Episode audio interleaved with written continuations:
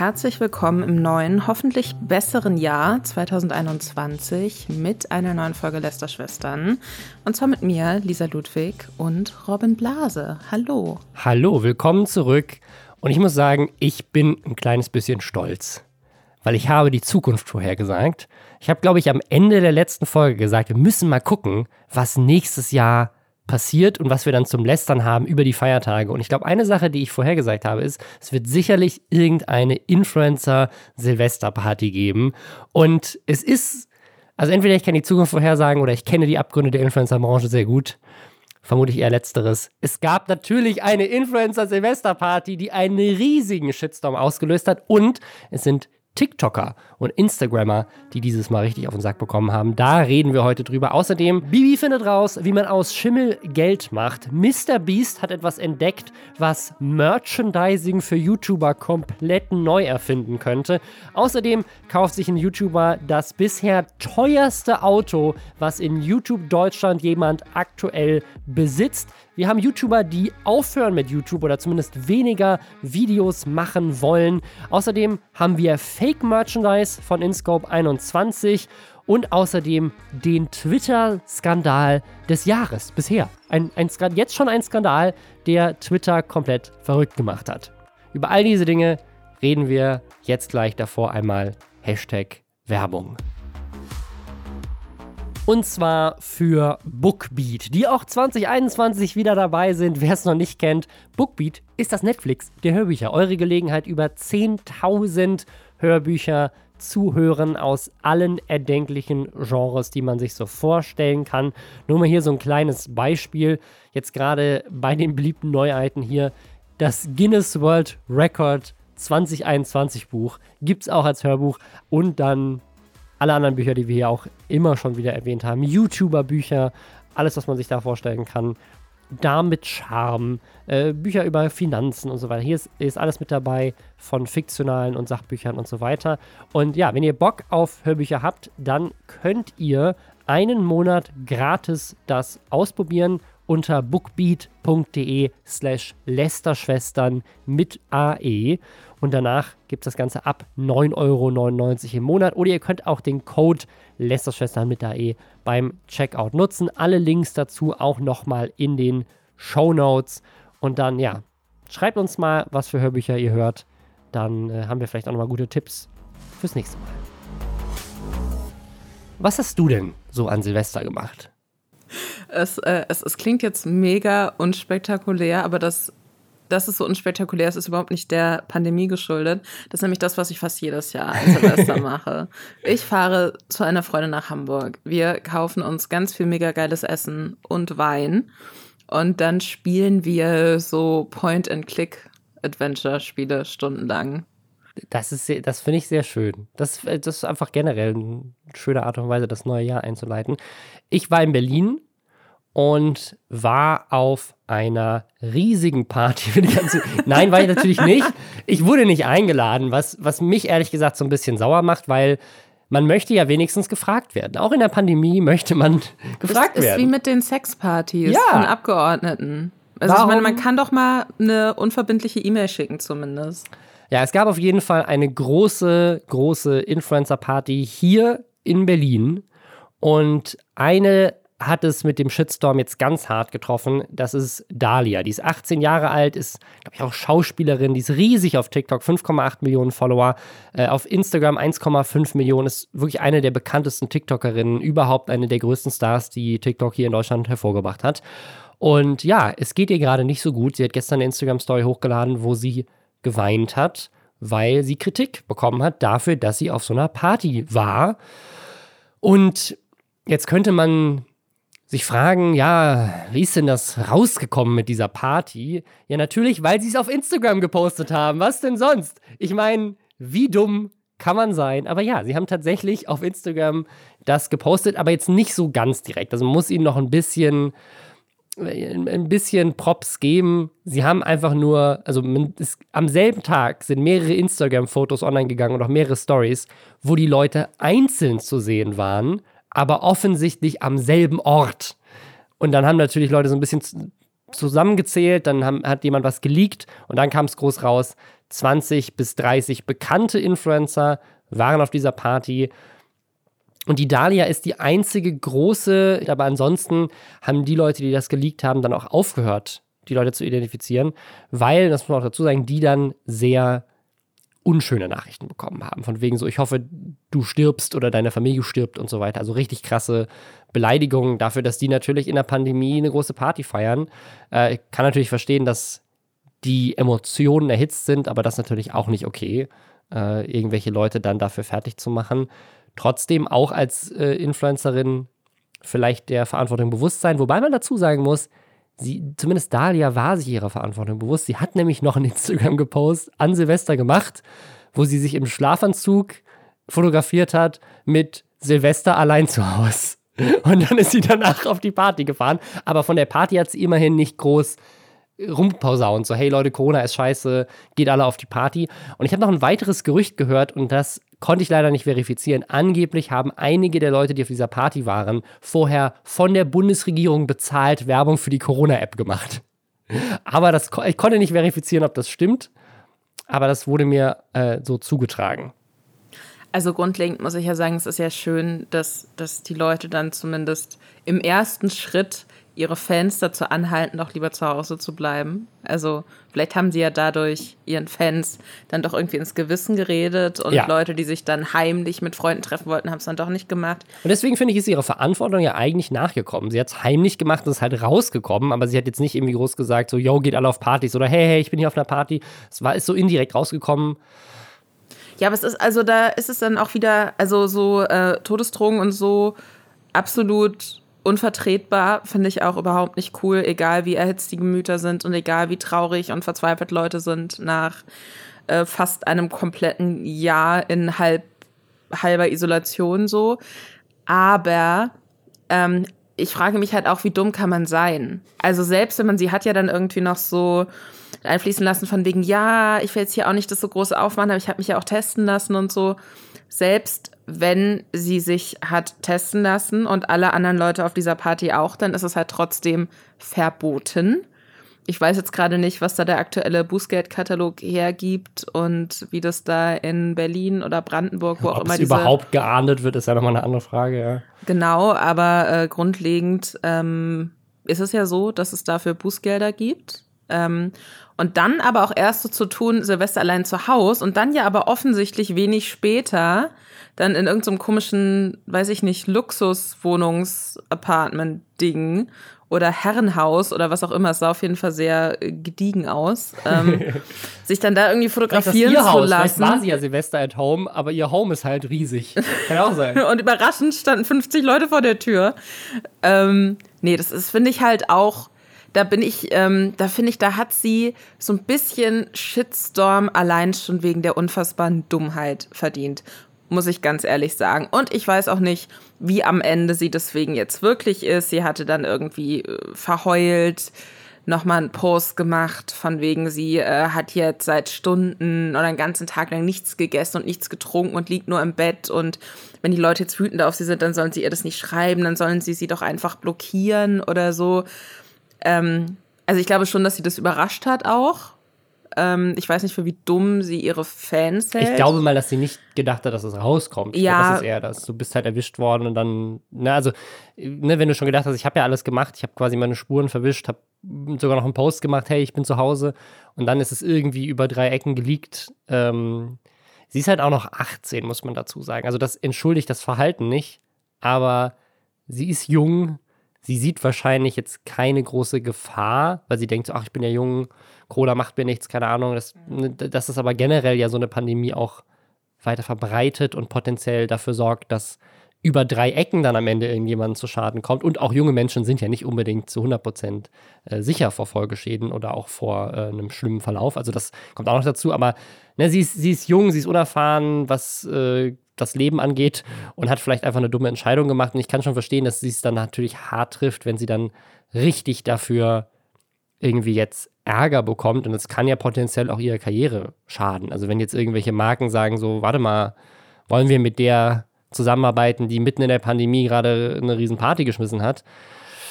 Weiß ich nicht. Also deswegen kann ich mir schon vorstellen, dass sie das Ganze mitnimmt, gerade auch, weil sie ist ja schon sehr positiv unterwegs. Ne? Sie hat viele Fans, sie ist, sie ist schon so ein, so ein Star auf TikTok in super jungem Alter jetzt geworden. Und wenn du dann zum ersten Mal so einen richtigen Shitstorm erlebst, kann ich mir schon vorstellen, dass einen das richtig fertig macht. Also die Sache ist ja, dass, ähm, dass jeder ja gerade, wenn man jung ist, irgendwie dumme Fehler macht oder denkt, Sachen betreffen einen nicht oder man kann sich über Dinge hinwegsetzen und man hat ja irgendwie aufgepasst und so, ne?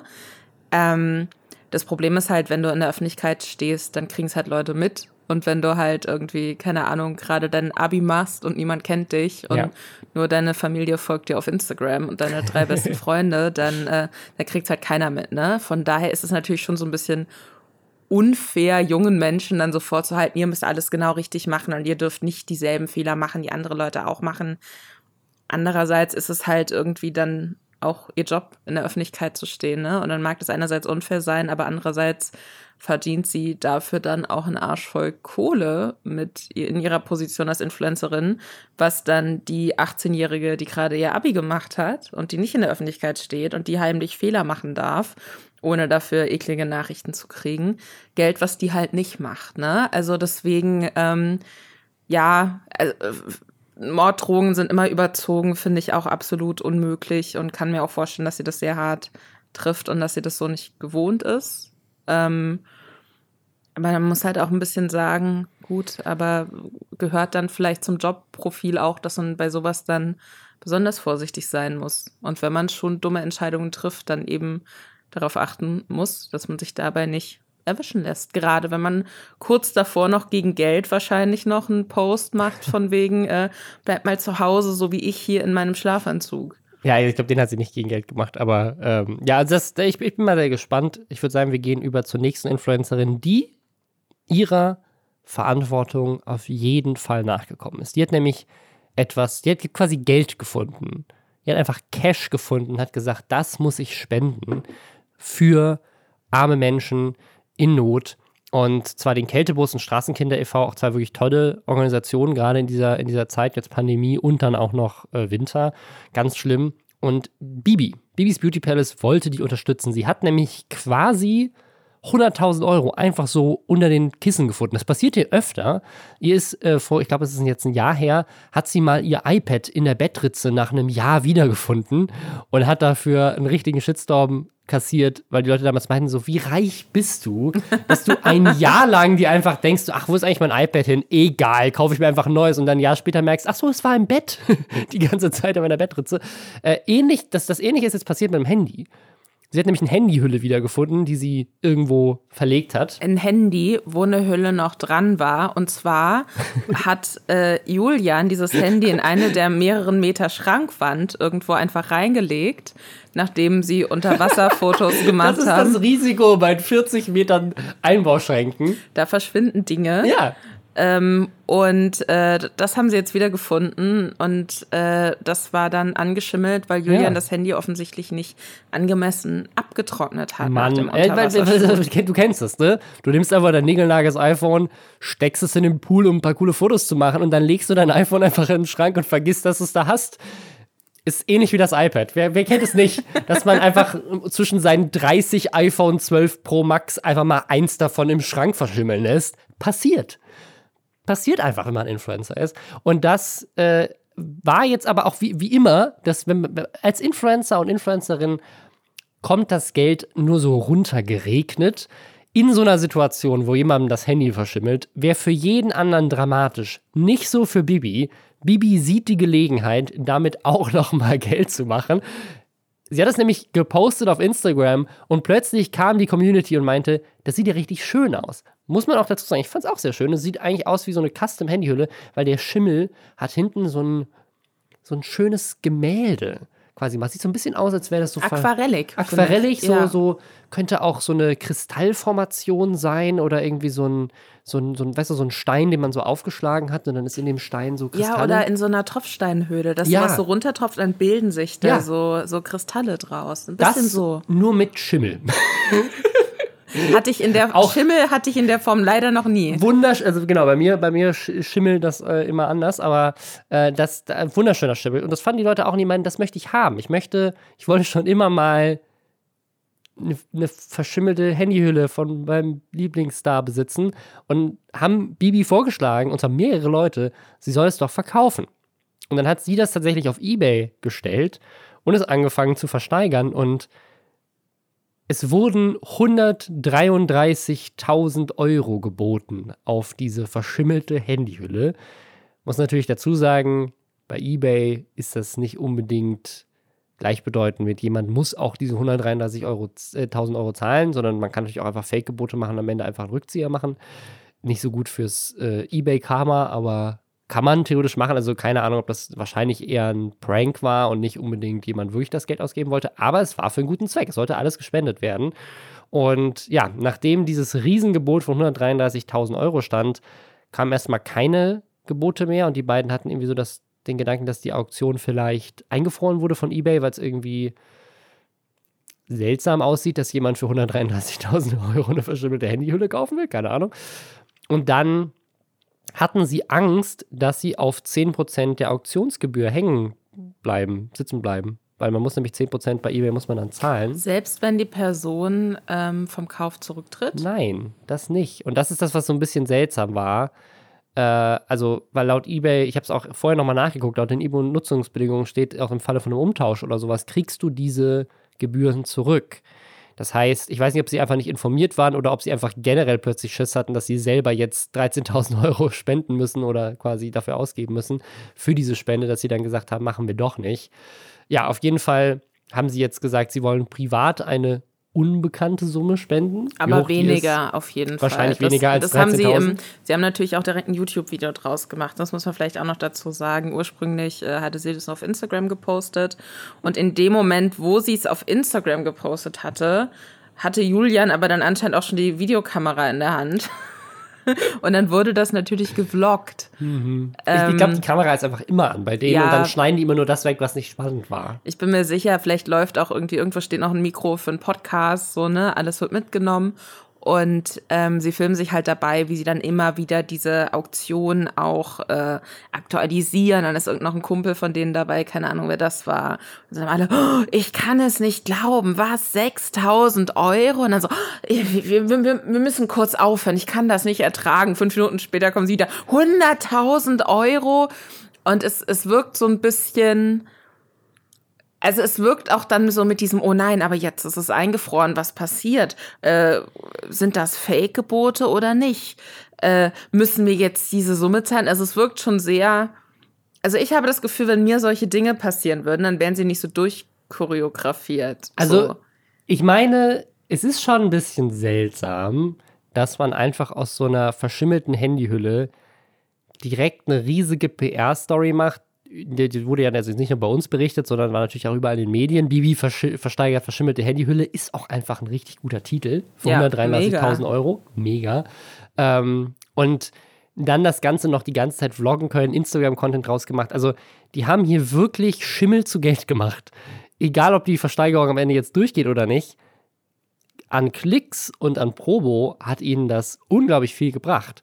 Und da könnte man natürlich den Vorwurf in den Raum schmeißen, vielleicht haben sie das selber ein bisschen angefeuert, um irgendwie eine geile Story draus zu machen, dass da ein paar Gebote reinkommen. Weil wenn am Ende vielleicht doch keiner auf die verschimmelte Handyhülle bildet, kannst du ja auch vielleicht selber ein bisschen mit einem anderen Account drauf bieten und dann nimmst du sie am Ende selber runter, weil du sagst, oh, das ist jetzt fake, keine Ahnung.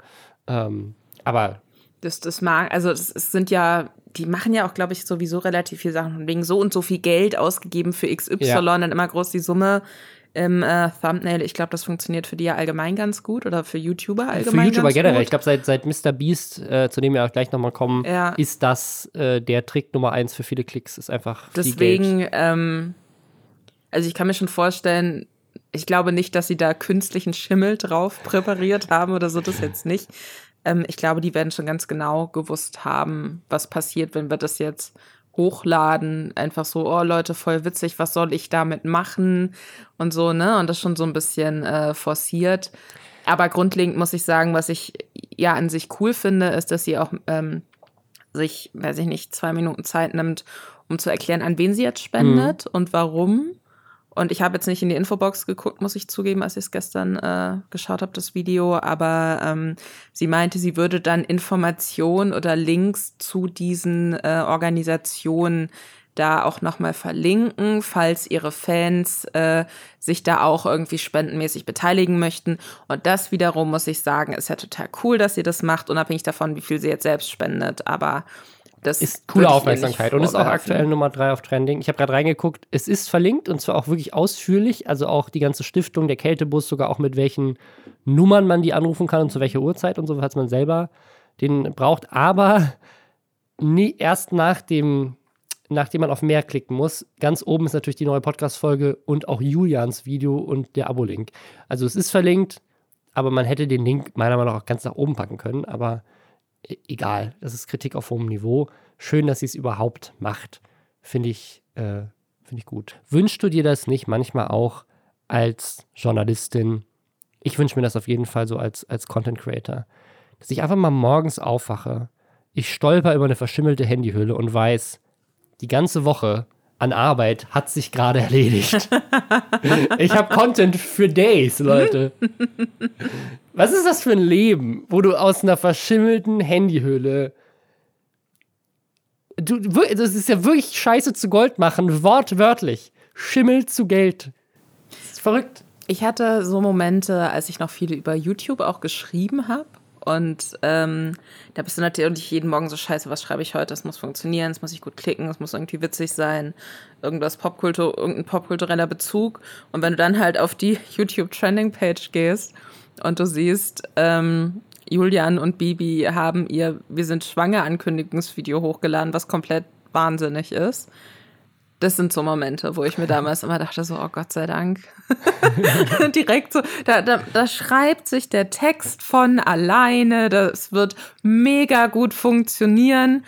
Und äh, den Rest des Tages kann ich erstmal so ein bisschen entspannter an meinem Schreibtisch sitzen. Das sind für mich die Momente.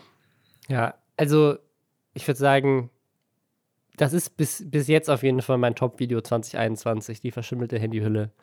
Ja, es gab letztes Jahr noch ein Video, was ich aus mehreren Gesichtspunkten sehr faszinierend fand. Und das war von Mr. Beast, das ist gerade schon angesprochen. Der hat seinen eigenen Burger rausgebracht, den Beast Burger. Und das hört sich jetzt erstmal nicht besonders spektakulär an. Ich meine, es gibt ja auch die Luca-Pizza und wir hatten es neulich mit Shirin Davids Eistee.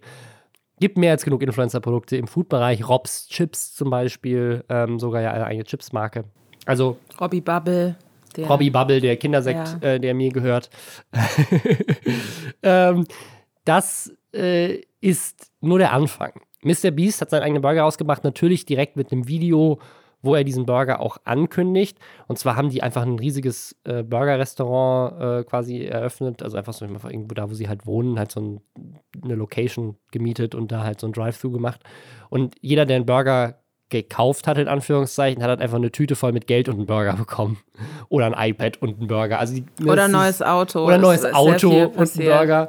Ähm, also das typische Mr. Beast-Ding, dass die einfach irgendwie 100, 200.000 Euro in einem Video raushauen an Leute äh, und das dann wahrscheinlich in Klicks einfach nochmal multipliziert äh, zurückverdienen. Aber das Ganze war nicht nur ein typisches Mr. Beast-Video, sondern das war auch eine Promo für seinen Burger. Und was sie da gemacht Burgerkette haben. Burgerkette ja auch. Genau. Weil man fragt sich natürlich so, okay, wo gibt es diese Burger? Äh, muss ich die jetzt irgendwie gefro gefroren im Supermarkt kaufen, dann auftauen oder sowas? Ist ja eklig. Nee, er hat tatsächlich ein Fast-Food-Restaurant draus gemacht mit, ich glaube, über 300 Locations in den USA. Und die Art und Weise, wie sie das ge gemacht haben, das, ich, ich glaube, das ist die absolute Zukunft. Ich bin sehr gespannt, wann wir das in Deutschland sehen, mit Ghost Kitchens. Das finde ich unglaublich faszinierend. Die haben quasi, um alle Kosten nicht zu haben, die man eigentlich hat als Restaurantbetreiber und auch als Franchising-Unternehmen, haben die quasi existierende Restaurants, die gerade jetzt in der Pandemie sowieso Probleme haben, was ihnen vielleicht sogar noch mal ein bisschen geholfen hat, angeschrieben in den Locations, in denen sie sein wollten, haben auch so eine Website gehabt, wo man sich anmelden konnte als Restaurant und haben quasi das Einzige, was sie zur Verfügung gestellt haben, ist quasi eine Anleitung, wie man den Burger macht, den sie halt verkaufen wollen, was natürlich auch zu krassen Qualitätsunterschieden wohl geführt hat. Mhm. Es gibt Leute, die haben irgendwie dann auf Twitter berichtet, ihr Burger war noch komplett roh, weil halt irgendein Restaurant das wahrscheinlich gemacht hat, die in ihrem Leben noch nie Burger angebraten haben und mussten das dann plötzlich verkaufen. Aber sie haben quasi in 300 Locations in den USA einfach existierende Küchen mit existierendem Personal genommen, die neben ihrem normalen Restaurantbetrieb einfach zusätzlich auch noch die Burger hergestellt haben und haben die dann nur über alle gängigen Liefer-Apps vertrieben. Also man konnte die auch gar nicht physisch einkaufen. Es gibt so ein Startup von einem, ich, ich glaube, es ist ein Uber-Gründer oder irgendwie sowas, ne? irgend so ein, so ein Tech-Typ aus Silicon Valley. Der macht gerade genau das. Der macht quasi dieses WeWork, mhm. aber für Küchen. Also die, die kaufen. WeCook. Genau, ich, ich gucke so ein bisschen. Also die kaufen quasi Küchen auf der ganzen Welt, kaufen die äh, so Immobilien auf, die scheiße sind. Die vielleicht gut gelegen sind, aber scheiße sind. Weil du, mhm. also dann, die, weil so eine Ghost Kitchen muss ja nicht im Erdgeschoss an der Straße liegen, wo viele Leute vorbeigehen, damit sie in ein Restaurant kommen, sondern die kann im dritten Hinterhaus im 17. Stock sein ohne Aufzug. Ist völlig egal. Und dann baust du da einfach eine Küche rein und stellst Produkte her, die nur über Lieferando zu kaufen sind. Und die werden nur bestellt. Also die, die, die, du kannst da nicht essen gehen in diesem Restaurant, das gibt es nur auf Liefer-Apps und das ist natürlich jetzt gerade in der Pandemie nochmal spannender. Dazu möchte ich kurz was einwerfen. Ja. Wenn ihr euch Essen nach Hause liefern lasst, ich weiß, Lieferando ist immer viel, viel einfacher, weil kann man sich so inspirieren lassen von schönen Aber Fotos, die nichts mit dem fertigen Produkt, ein richtiges Scheißunternehmen. wenn ihr zum Beispiel, ihr habt ja am Schluss, also selbst wenn ihr bei Lieferando bestellt, fragt euch Lieferando ja noch, ob ihr äh, Trinkgeld mhm. geben möchtet. Gebt das den Leuten immer direkt in die Hand, weil es schon mehrere ähm, Äußerungen gab von Leuten, die halt äh, ausliefern für Lieferando, die sagen, sie kriegen von diesem Trinkgeld nichts ab. Krass. Und äh, unabhängig davon, dass äh, Lieferando ja auch so alleine auf dem Markt ist in dem, was sie machen. Haben ja auch so Foodora und so aufgekauft, Deliveroo. Ich glaube, Deliveroo glaub ist, ist, dann weggegangen. Also ja? ich glaube genau, es gibt, es gibt diese, diese eine Firma, die alles aufgekauft hat, was es gab. Also ich glaube ich glaub auch Pizza.de mhm. und so weiter, die haben vorher sowieso schon Lieferheld? zu Lieferando gehört. Sind genau, Lieferheld. Ich, ich glaube, das ist alles eins inzwischen. Ja. Und dann ist äh, Deliveroo ist, hat sich dann verabschiedet und jetzt gibt es noch Lieferando. Jetzt ist dieses neue, das gibt es zumindest in Berlin, ist Volt als Konkurrenzunternehmen. Mhm. Aber ich glaube, Lieferando hat wirklich den, den, den Markt einfach für sich, würde ich sagen. Und das Problem damit ist natürlich, dass äh, Lieferando dann einfach sagen kann, so, wir wollen jetzt aber so und so viel von dem, was äh, für das Essen ausgegeben wird, also so und so viel Prozent. Und wenn die Restaurants sagen, nee, das finden wir jetzt eigentlich ein bisschen unverschämt, dann sagt Lieferando, gut, dann äh, liefert, ne? dann könnt ihr halt nicht mehr über uns irgendwie gegen keine Bestellung mehr bei euch ein. Und wer aber nicht auf Lieferando sichtbar ist und da nicht äh, angewählt werden kann, der verkauft dann gerade in so Zeiten, wo nur noch über äh, Bestellungen Essen irgendwie gekauft werden kann, ähm, verkauft dann halt gar nichts mehr, ist quasi unsichtbar. Und das ist äh, extrem problematisch. Und ähm, deswegen, wenn ihr die Möglichkeit habt, einfach persönlich vorbeizugehen bei einem Restaurant und äh, oder da vorher anzurufen und zu sagen, liefert ihr auch so? Mhm. Oder äh, keine Ahnung, kann ich es jetzt bestellen? Und dann sagt ihr mir, wann ich es abholen kann oder so. Äh, ich weiß, es ist unbequemer, aber ich sage auch nicht, dass ich mich da immer dran halte, leider. Aber äh, das auch immer gerne mitdenken, bevor man über Lieferando bestellt. Genau. Aber ja, äh, Mr. Beast hat auch gesagt, äh, dass äh, er auch alles versucht hat, um ähm, die Burger, also es, es gibt ja so einen Beast-Burger dann irgendwie, dann gibt es noch. Ähm, die Produkte sind alle sehr von, weird.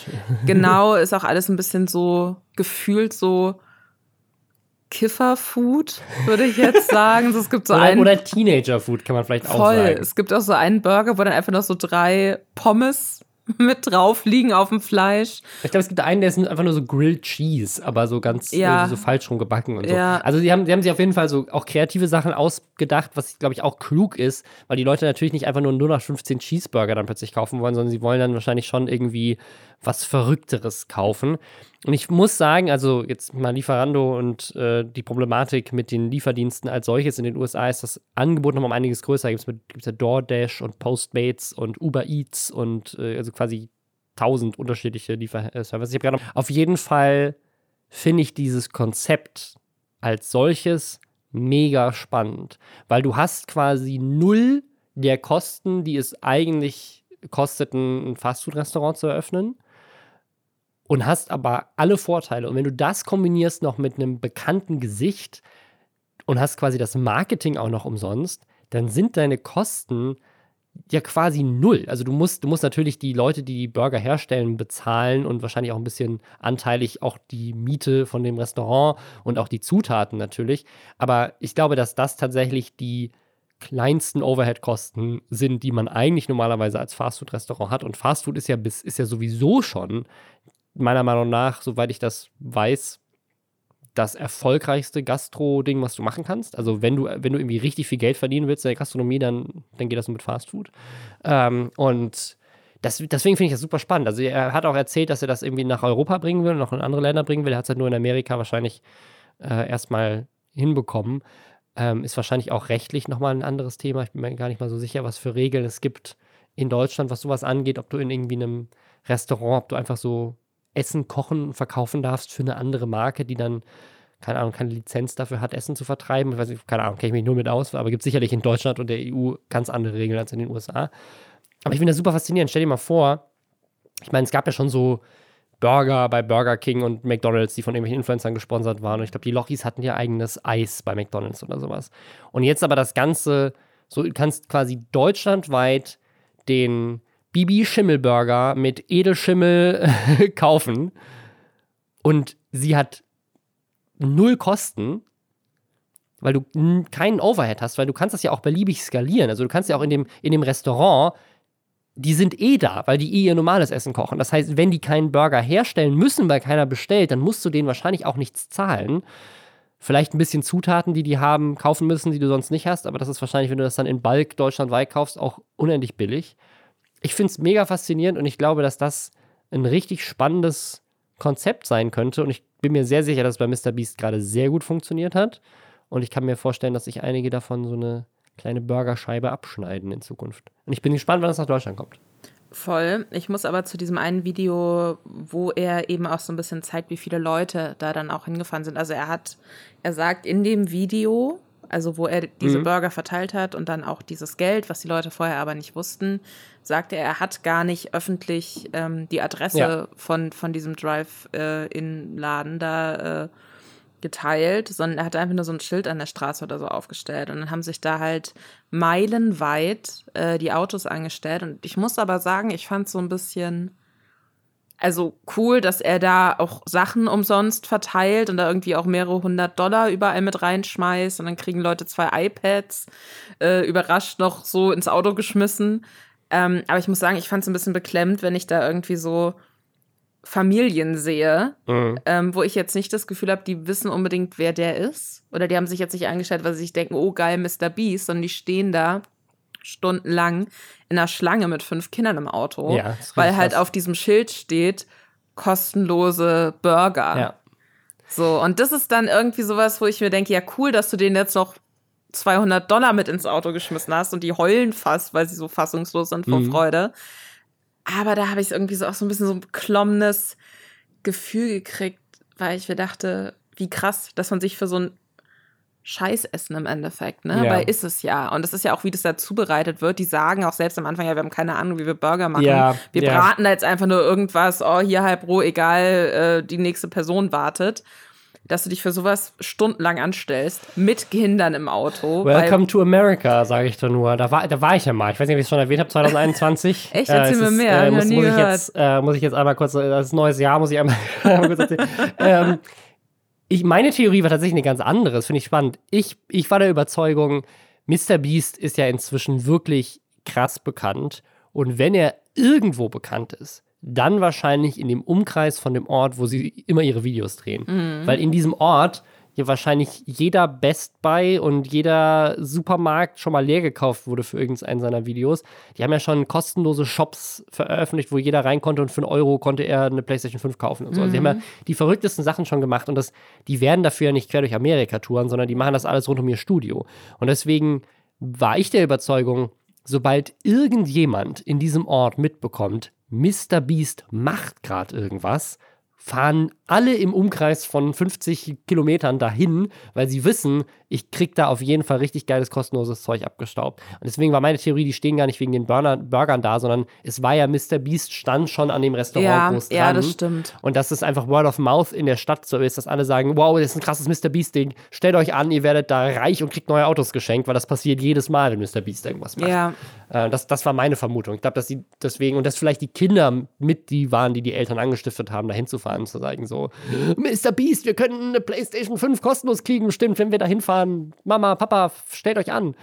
Äh, Ja, also, nee, das ist ein guter Punkt. Das hatte ich jetzt gar nicht äh, bedacht, aber ich muss auch ganz ehrlich sagen, ich habe mich mit dem vorher jetzt auch noch nicht so wahnsinnig äh, beschäftigt und habe auch gemerkt, als ich das Video geguckt habe, ist überhaupt nicht meine Art von Content. Ich glaube, weil Mr. Beast so, so wholesome ist, ne? also der ist einfach jemand, der macht immer nur positive Sachen. Der macht immer nur, ne, der gibt immer nur Geld weg und das ist alles super schön und er hat dieses Image, dass er all sein Geld auch weggibt. Ich glaube, der einzige Shitstorm, den wir hier im Podcast über ihn mal hatten, war, dass äh, seine Firma so einen Corona-Kredit bekommen hat.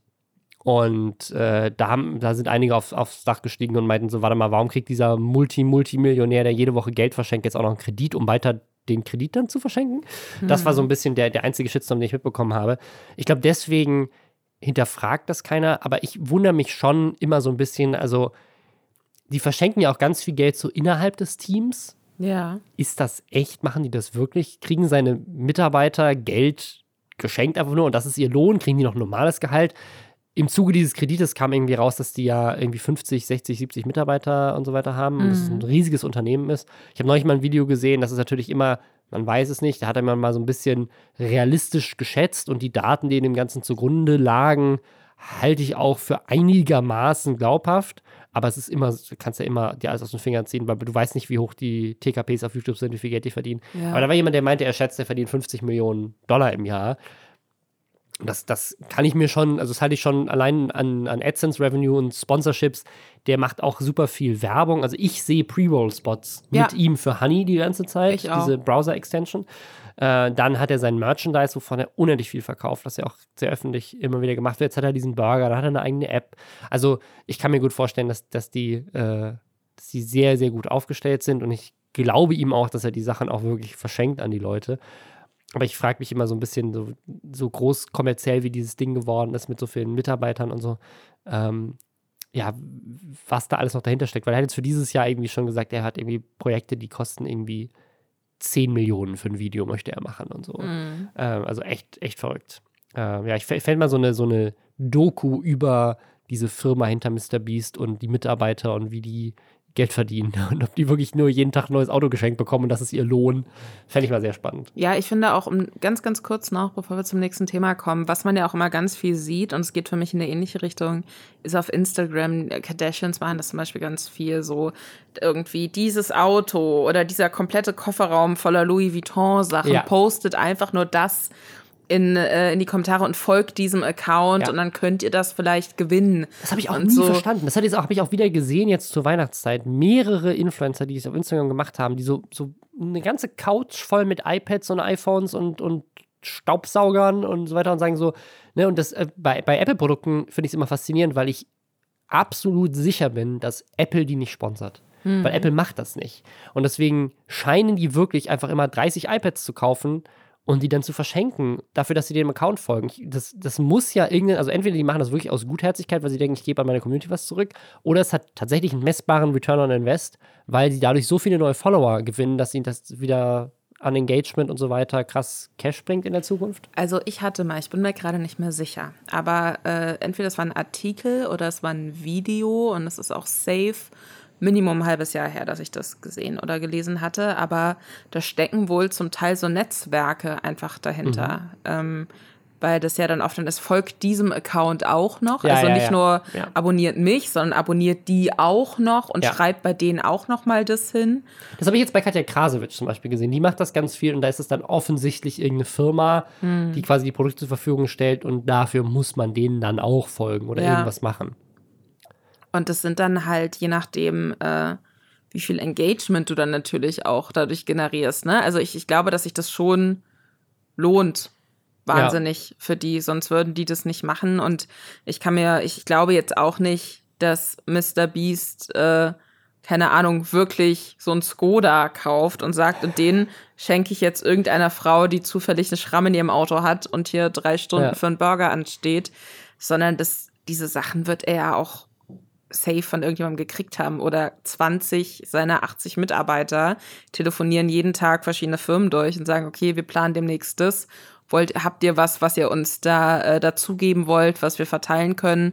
Und dann seid ihr in unserem Video, was dann 20 Millionen Aufrufe bekommt oder so. Also das kann ich, das kann ich mir gut vorstellen. Ich habe nur, also er ist, glaube ich, schon sehr dahinter und du musst in den USA sowas auch kennzeichnen. Also kann ich mir ehrlich gesagt nicht vorstellen, dass sie, also ich kann mir vorstellen, dass sie sowas auf jeden Fall vorhaben und wahrscheinlich auch schon gemacht haben mit, mit Sponsoring. Also ganz oft ist es ja dann auch tatsächlich gesponsert von Honey oder sowas, die mhm. einfach nur das mhm. Geld dafür zur Verfügung stellen.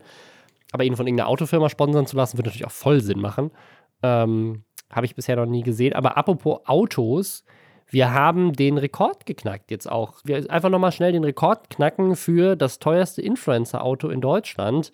Und also ist meine Theorie, kann das jetzt nicht unbedingt belegen, aber wir haben gerade mal nachgeguckt, was so die Lamborghinis kosten, die man sich einfach so als Influencer ja kaufen muss, wenn man Simon Desio oder Montana Black oder so heißt. Äh, der Lamborghini von Montana Black, wenn ich das gerade richtig gesehen habe, kostet in der Basisausstattung 232.000 Euro. Und jetzt hat sich hier aber ein YouTuber ein Auto gekauft, das kostet in der Basisausstattung 303.000 Euro. Und das ist, ne, also man sieht ja auch noch immer wieder diese Leute, die Mercedes fahren. Das ist immer über das Mercedes-Benz VIP-Leasing. das ist super günstig, äh, wenn du ein Influencer bist. Ich glaube, ab einer Million Abos machen die das. Kriegst du einen Mercedes hinterhergeschmissen. Also, wenn Leute, wenn Leute teure AMG-Mercedes fahren, ist das eigentlich immer gesponsert von Mercedes über dieses VIP-Leasing. Das heißt, die Leute, geben nicht besonders viel für ihre Autos aus. Lamborghini macht sowas nicht und in dem Fall bin ich mir auch sicher, der hat dieses Auto, vielleicht hat er es trotzdem geleast, aber er hat es auf jeden Fall selber erworben und zwar ist das Justin, der Mode-Influencer Nummer 1, hat sich einen Rolls-Royce gekauft. Was ich auch so interessant finde, weil ähm, das wäre jetzt, glaube ich, wenn ich mir so vorstelle, was ist mein absolutes Traumauto als junger Mensch äh, oder jetzt in meinem Fall nicht mehr ganz so junger Mensch, sage ich mal.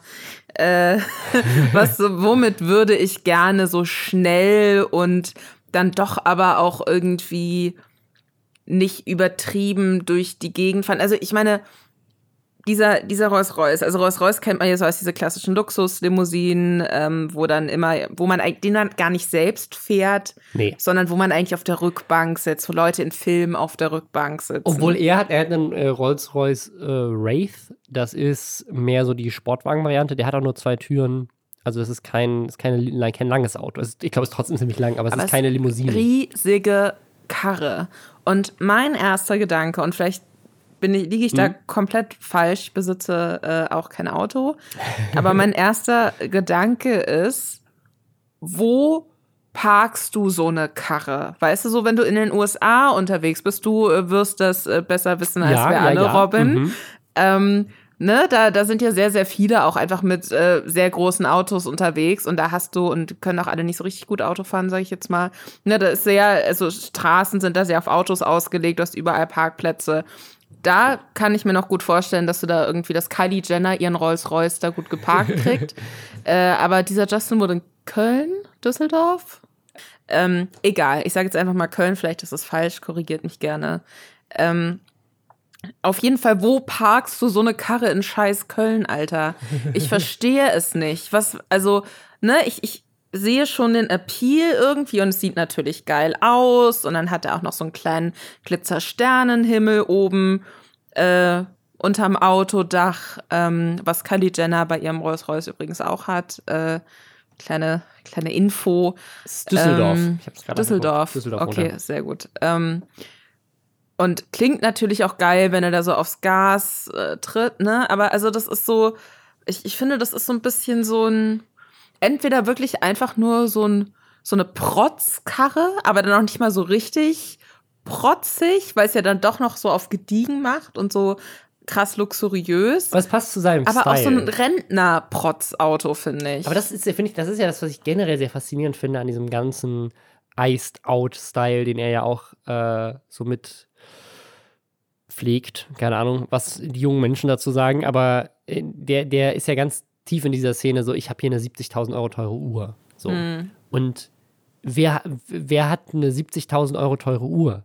Alte Männer, die Uhren sammeln. Weißt du, also ich, ich aber es ist so ein, so ein Hype-Ding geworden, auch im, im Rap und so weiter. Und es gibt ja diese, diese zwei Jungs hier aus München, die auch irgendwie, glaube ich, Anfang 20 sind, die äh, immer diese Uhrenchecks machen und gucken, ob die Uhren echt sind oder nicht, die irgendwelche Rapper posten und so. Und die sind, die sind halt auch Anfang 20, aber wohnen in München. Und ich habe neulich so ein Ding gesehen, wo die beiden so erzählen in so einem Interview, ja, so, ja, unsere Eltern haben auch gewisse Uhren. Also es ist, es ist genau dieser Typ. Ich, bin, ich bin zur Schule gegangen in Starn, äh, in, am Starnberger See in Tutzing. Das ist der reichste Landkreis Deutschlands. Ich weiß ganz genau, was das für Leute sind. Das sind Leute, die, die so BWL schon mit dem Schnuller eingesaugt bekommen, Poloshirts zur Schule tragen und die Eltern sind irgendwie CEOs von irgendwelchen Fortune 500 Firmen und der Vater hat natürlich die Rolex und die andere, was weiß ich, teure Uhrenmarke sind und die Kinder so, ich werde jetzt auch Influencer und mache, äh, kenne mich aus mit Uhren, weil mein Papa, der aber halt 50 ist und wahrscheinlich ein Rolls-Royce fährt und Poloshirts trägt in rosa den ganzen Tag. Das ist mehr so der, das Klientel für diese Uhr, finde ich. Aber das, das ist dann, hat ist dann gewandelt und jetzt sind es plötzlich diese Millennials, die sich so die Boomer Items so kaufen wollen, damit sie cool sind. Und das sind halt jetzt die Iced-Out-Uhren mit Diamanten drauf und der eigene Rolls-Royce.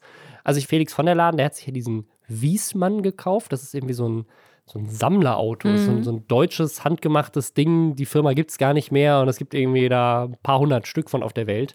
Und er hat ihn halt sich gekauft und das ist aber halt so, das ist so ein richtiges Auto, weißt du, das ist so, da, da ist nichts elektronisch verstärkt, die Karosserie ist einfach nur so draufgesetzt mhm. und du mhm. kannst eigentlich nur mit dem Fahrwerk alleine durch die Gegend fahren und äh, das, der, der ist halt Autoliebhaber und deswegen hat er sich so ein verrücktes Auto irgendwie gekauft, das auch super edel aussieht, aber es ist halt so ein Liebhaberding. Und, das ist eine Wertanlage, ne? Aber ansonsten, wenn du so ein, so ein Auto kaufst, bei Rolls-Royce weiß ich jetzt nicht, aber du hast ja eigentlich bei keinem anderen sehr, sehr teuren Luxusprodukt so einen krassen Wertverlust wie bei einem Auto. In dem Moment, wo du ein Auto ja. kaufst oder da einsteigst, kannst du das schön mal 100.000 Euro abziehen. So, wenn du es weiter verkaufen willst. Und das ist, ähm, deswegen verstehe ich das immer nicht, wenn man dann so krass viel Geld ausgibt. Ne? Das ist dann sowas, wo ich mir denke, okay, dann musst du es wirklich richtig krass lieben. Da muss es dein allergrößter Traum sein. Oder, Oder ist halt einfach egal. so absurd viel Geld ja. haben. Und das kann ich bei diesem Justin, der war mir davor überhaupt gar kein Begriff. Ich habe keine Ahnung, was der macht. Er hat eine eigene Modekollektion und so weiter. Ich kann mir schon, die, die ist jedes Mal ausverkauft, wenn er da okay. irgendwie seine Drops macht. Also ich kann mir schon vorstellen, dass der richtig gut verdient. Und, und wie gesagt, ich glaube nicht, dass er es outright gekauft hat. Ich glaube, das ist wahrscheinlich geleast. Ähm, und dann ist es immer noch irgendwie Geld zum Fenster rausschmeißen, aber es ist nicht 300.000 Euro auf einen Schlag ausgeben. Ja, ich, das ist halt die Frage, wo ich mir denke, kann man so teure Autos, gerade auch weil der hat sich da spe Sachen speziell umlackieren lassen und so, ne? mhm. ne? Ähm, da frage ich mich immer, kann man so teure Autos leasen? Weil du kriegst ja einen Rolls-Royce jetzt nicht unbedingt gebraucht, dann wieder verkauft, ne? Also. Weiß ich nicht, vielleicht schon. Äh, also ich, ich, kann mir schon vorstellen, also ich, äh, ich glaube schon, dass du teure Autos auch, auch leasen kannst. Klar, ist der sozusagen aber Im Zweifel musst du dann den, die Differenz zum Restwert oder sowas abbezahlen am Ende. Ja. So. Also keine Ahnung. Er wird schon wissen, was er mit seinem Geld macht. Ist sein Traumauto. Ich gönn's ihm. Ähm, Finde es ja, wieder sehr spannend, weil wieder so, so eine weitere, weißt du, so ein weiteres Ding. So, jetzt, jetzt haben die Rolls-Royce, haben sie nicht mal mehr Lamborghinis, die YouTuber, die haben jetzt Rolls-Royce. So, das, ist, das ist einfach so nochmal so ein Sahnehäubchen obendrauf auf den extravaganten Reichtum der Influencer. Hast du ein Auto, wo du sagen würdest, das ist dein absolutes Traumauto, dafür würde ich auch mehr Geld ausgeben? Ich, also ich glaube, dass das tatsächlich, wenn dann nur ein Tesla, wofür wahrscheinlich jetzt auch eine riesige Menge an Leuten kommen und äh, sagen, wie scheiße Tesla ist. Aber tatsächlich, also ich würde, ich würde halt, wenn ich jetzt ein Auto kaufen würde, würde ich nur ein E-Auto kaufen. Mhm. Und da ist Tesla meiner Meinung nach halt meilenweit vor allen anderen Unternehmen. Und ich, ja, also äh, halt ein Model 3 oder ne, wenn man jetzt irgendwie, äh, ne, ich glaube, ein Model S braucht man auch nicht wirklich, ne? Und ein Model 3 ist jetzt auch gar nicht mal so teuer. Also das, wenn man den mit, mit Umweltbonus und so weiter kauft, zahlst du dafür, selbst in der besten Edition, glaube ich, 50, 60.000 Euro. Das ist immer noch eine Menge Geld, aber sind halt nicht 300.000 Euro. Ja, aber ich meine, du bist ja jetzt auch mittlerweile mit einem, ähm, bist ja auch mit einem Dreier BMW oder so mega schnell bei dem, weißt du, bei der, oder mit einem Einser, glaube ich, schon fast. Je ja, nachdem, ja, was du da für eine Ausstattung hast. Also, ja. Ähm, ja, und dafür, und dafür halt dann so ein, so ein zukunftstaugliches Auto mit äh, autonomem Fahren potenziell und äh, krassem äh, Tech, was ja da irgendwie noch drin ist. Also allein was irgendwie dieses iPad-Ding kann, was da vorne drin ist, ist ja schon irgendwie faszinierend. Also das ist, glaube ich, so das einzige Auto, wenn ich jetzt, wenn ich jetzt Bock hätte, mir ein Auto zu kaufen und das Geld hätte, das auszugeben, dann wäre es wahrscheinlich ein höherer Model 3 oder sowas, den ich kaufen mhm. würde. Äh, das ist so das, das Einzige. Was ist bei dir? Also es, ähm, ich weiß, alle sollten nur noch äh, E-Autos kaufen und das ist absolut vernünftig. und es geht ja jetzt auch nicht darum, was ich tatsächlich tun würde. Aber wenn ich mir jetzt einfach vorstelle, einfach was ich ganz, ganz geil finde, unabhängig von Klimawandel und so, wäre halt tatsächlich so ein 8er Coupé von BMW. Das ist auch so ein ähm, Sportwagen. Ähm, vier Sitzer, aber glaube ich. Ja, doch. Und ähm, das ist einfach ein wahnsinnig schönes Auto. Und der Vorgänger von diesem 8er Coupé ist, glaube ich, aus den 90ern oder so. Und das ist, ähm, und der hatte vorne so einklappbare Scheinwerfer. Und das ist mega geil. Das ist so ein bisschen, den finde ich eigentlich fast noch geiler, auch wenn der viel, viel schrammeliger aussieht. ähm, weil der, der sieht halt wirklich aus ein bisschen, fühlst du dich halt so wie Knight Rider drin, glaube ich. Ähm, das fände ich, das fände ich toll. Da freue ich mich auch immer, wenn ich, äh, wenn ich sein Auto auf der Straße sehe. Also hier laut Wikipedia kriegst du den auch ab 93.000 Euro.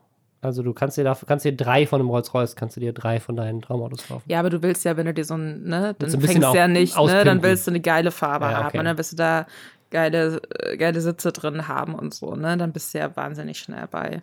Okay. 120. Ich würde sagen, wir so. schließen unsere, unsere lange Diskussion über Leasingverträge an dieser Stelle ab und machen weiter mit einem YouTuber, der sich auch sein nächstes Traumauto kaufen will. Er war dieses Jahr, also letztes Jahr, äh, auch kurzzeitig pleite. Inscope 21, der ist aufgeflogen von Offen und Ehrlich. Grüße gehen raus. Äh, YouTube-Kanal, der gerne mal den ein oder anderen YouTuber hops nimmt, wie man heutzutage sagt. Und zwar verkauft InScope 21 oder hat verkauft eine richtig edle Brille. Man möchte ja auch hip aussehen. Und da gibt es eine coole Sonnenbrille, die kostet ein bisschen über 70 Euro, glaube ich. Und offen und ehrlich hat aufgedeckt, dass die eben nicht designt wurde von dem Designer, mit dem er da zusammenarbeitet und dieser coolen Firma, die die irgendwie, wow, krasser Drop für diese exklusive Brille. Nee, das ist eine 1,50 Euro Brille von Alibaba, die du mit Dropshipping halt zugeschickt bekommst, angeblich. Also, das heißt, das ist ja so ein Ding, mein TikTok-Feed ist voll von Leuten, die irgendwas über Dropshipping erzählen.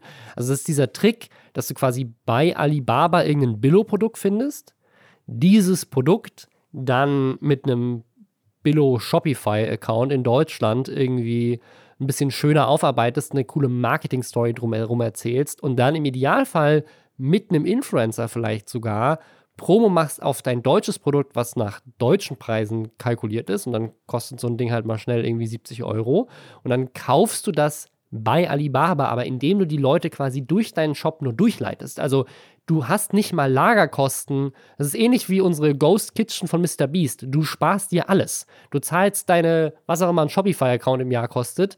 Und wenn der Influencer sogar noch in on it ist, so, dann zahlst du nicht mal dem Geld. Das war's. Die Leute bestellen bei dir und die Bestellung wird einfach weitergeleitet an Alibaba und da irgendwo in China packt jemand das Paket und schickt's los. Und Du zahlst halt 1,50 Euro an die und die restlichen 69 Euro sind komplett Marge ohne Kosten. Das ist schon ein richtig verrücktes Konzept. Ich habe jetzt übrigens auch, ich will an der Stelle nochmal erwähnen, mein, äh, mein, mein Video online gestellt. Ich habe ein Jahr alle Product Placements angenommen. Eine Idee, die hier in diesem Podcast entstanden ist. Dieses Video ist, äh, ist jetzt noch über Weihnachten online gegangen.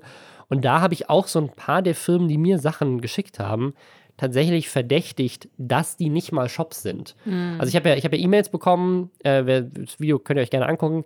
Ähm, ich habe E-Mails bekommen, die in äh, seltsamen Deutsch sind, die irgendwie ähm, auf jeden Fall an Massen von Leuten rausgeschickt wurden. Also die haben nicht individuell mich ausgewählt, sondern die haben einfach jeden Influencer, den sie irgendwie fitten konnten, angeschrieben mit derselben E-Mail, in der Hoffnung, dass irgendjemand anbeißt. Und ich habe dann mal, äh, weil nämlich eine dieser Produkte inzwischen gibt es nicht mehr. Ich habe so eine Kette geschenkt bekommen also geschickt bekommen, damit ich dafür Werbung mache. Das ist, da steht Babe in so, in so diamantbesetzten goldenen Buchstaben. Warum trägst du sie nicht, frage ich mich. So ein Choker-Necklace aus Gold, auf dem Babe steht. Und als ich die verlinken wollte, nachdem ich dieses Video jetzt gedreht habe, gab es die Seite, die die mir per E-Mail geschickt haben, schon gar nicht mehr, sondern nur noch so ein Shopify-Ding von wegen ist nicht mehr online. Und dann habe ich diese Kette mit Reverse Image Search gesucht und rausgefunden, die gibt es bei Alibaba eben auch wieder für 79 Cent für diese Kette. Und offensichtlich hat diese Firma genau das gleiche versucht. Also die haben versucht, mich dazu zu bekommen, dass ich als Influencer Werbung mache für ein Produkt, was sie selber für irgendwie 90 Euro verkaufen und dann direkt danach bei Alibaba in, in großen Stückzahlen für irgendwie ein paar Cent einkaufen und dann an meine Follower schicken. Ich mache Werbung dafür, kriege eine kostenlose Kette, von der ich denke, die ist 200 Euro wert und mache dann wow, ne, oder 100 Euro, was weiß ich. Mache dafür Werbung, weil ich denke, ich habe ein geiles Produkt bekommen und die haben in Wirklichkeit Kosten von irgendwie einmal Massen-E-Mail senden, einen Shopify-Account aufsetzen und 1,90 Euro für diese eine Kette, die sie mir geschickt haben, im Voraus ausgeben. Und der Rest ist purer Profit. Also quasi Dropshipping mit Influencer-Marketing kombiniert, ist, glaube ich, so eine Sache, die, ähm, die man da viel sieht. Und deswegen weiß ich auch nicht, wie viel InScope 21 damit zu tun hat, also ob er davon weiß oder ob der Typ, der quasi so als Designer und als Firma dahinter steht, ob der den nicht auch mit reingelegt hat. Das kann man nicht sagen. Also ob, ob er jetzt weiß, wo die Brille herkommt und wie das funktioniert. Also was, ähm, erstmal möchte ich eine Sache sagen, nachdem ich eben sehr begeistert über sehr teure Autos gesprochen habe. Nichtsdestotrotz macht mich Kapitalismus krank. äh, so. Äh, was ich an dem Video äh, ganz witzig fand, war, dass äh, die also es ging so ein bisschen um mehrere Ecken. Also diese Brille, die InScope jetzt rausbringt, die direkt haben sie nicht bei Alibaba gefunden, aber das Vorgängermodell, ja. was derselbe Designer angeblich auch designt hat. Das haben sie für 1,50 oder so, ähm, wenn man einen größeren Stückzahlen bestellt. Genau, was sie aber wiederum gefunden. gefunden. haben. Dieselbe Brille, die Inscope jetzt genau. verkauft, hat aber einige Monate davor ein anderer Influencer auch als seine ja. eigene selbstdesignte unique Brille rausgebracht. Und das war dann so ein bisschen weird, weil offen und ehrlich dann halt diesen Designer von InScopes Brille angeschrieben haben. Ich habe gerade äh, Anführungszeichen bei Designer gemacht in der Luft, habt ihr jetzt natürlich nicht gesehen. Ähm, die haben den angeschrieben, meinten, ja, wie kann das denn äh, sein, dass sie sagen, äh, sie haben diese Brille selbst entworfen, alles eins zu eins das, was mhm. sie geschaffen haben. Und äh, ein halbes Jahr, über ein halbes Jahr vorher kommt aber exakt die gleiche Brille, nur eben mit anderer Marken. Das war noch nicht mal Gravur, sondern so Markeneinstanzung äh, von einem anderen Influencer auf dem Markt. Wie kann das denn sein? Und dann hat dieser Designer quasi gesagt, dass sie mehreren Produzenten eben äh, dieses Design auch geschickt hätten und er sich vorstellen kann, dass diese Information weitergegangen wurde. Er hat quasi also so implizit angedeutet, dass er natürlich das trotzdem komplett selbst designt ja, hat, ja. dass aber dieser andere Influencer dieses Design geklaut hat und sagt dann noch in der äh, Mail oder eben im, im äh, Austausch, wie auch immer der stattgefunden hat, äh, mit offen und ehrlich, dass sie auch überlegen, ob sie sich da nicht rechtliche Schritte äh, vorbehalten. dieser Typ, der unser Design einfach geklaut hat, was fällt ihm ein? Was ich, was ich dann noch spannend finde, dass man dann einfach diese Lüge, die einem so offensichtlich unter den Füßen mhm. wegbricht, mhm. weiter so aufrechterhält. Ich weiß nicht, ob Inscope sich dazu geäußert hat, aber ähm, Sie sind dann mit dieser Brille auch, und das, das war eigentlich für mich, das war der größte Story-Twist. Sie sind dann mit der Brille auch zu einem Optiker gegangen, um halt auch zu testen, okay, aber hier UV-Schutz und so, ist der denn überhaupt auch wie angegeben? Und der Optiker war so, ja, also das ist eine gut verarbeitete Brille, kann ich mir vorstellen, dass man da so 200 Euro für kriegt.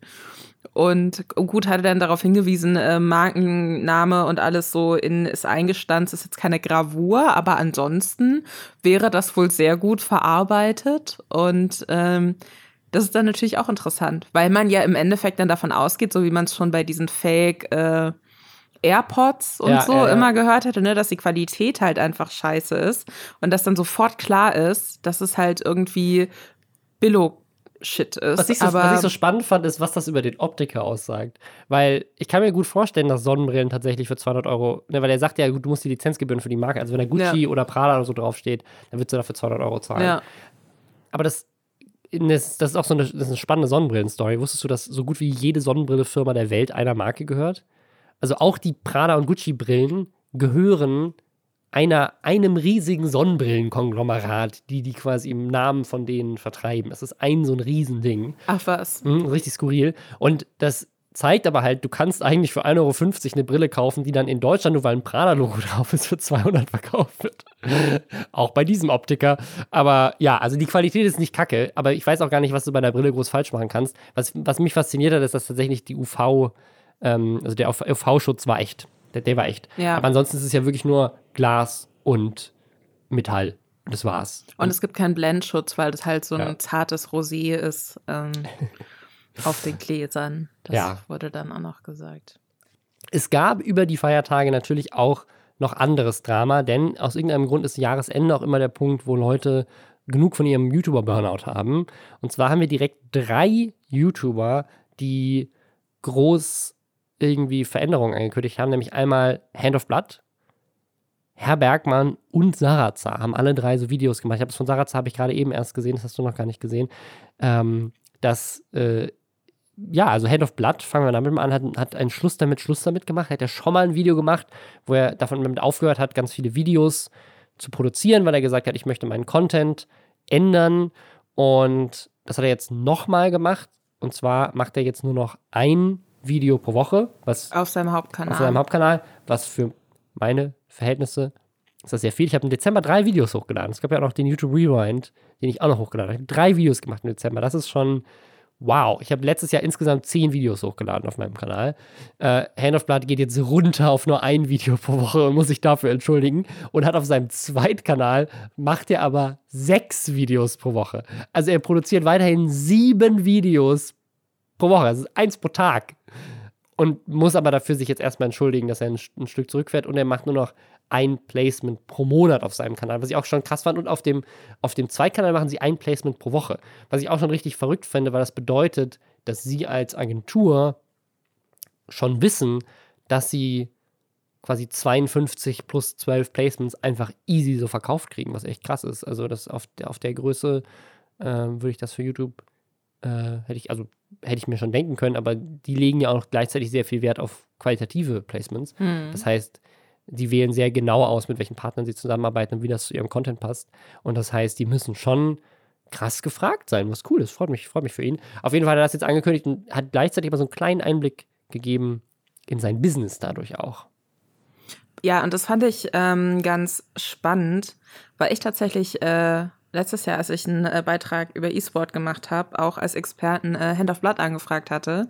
Und äh, die sehr freundlich geantwortet haben, meinten, es geht zeitlich wirklich gerade überhaupt nicht. Ja. Und jetzt, und dann denke ich so, ja, okay, aber wenn man nur ganz kurz, ne, weißt du, dann probiert man es natürlich noch so ein Ja. bisschen. Und ist so, ja, und, und was, wenn er sich einfach selbst filmt und wir nehmen ein kurzes Statement mit rein oder so. Da, äh, ne, dachte ich mir, das kriegt man ja wohl hin. Dachte ich mir innerlich so ein bisschen, aber ne, war ja dann natürlich auch, habe ich auch gesehen, was dann in dem Zeitraum auch alles noch veröffentlicht wurde.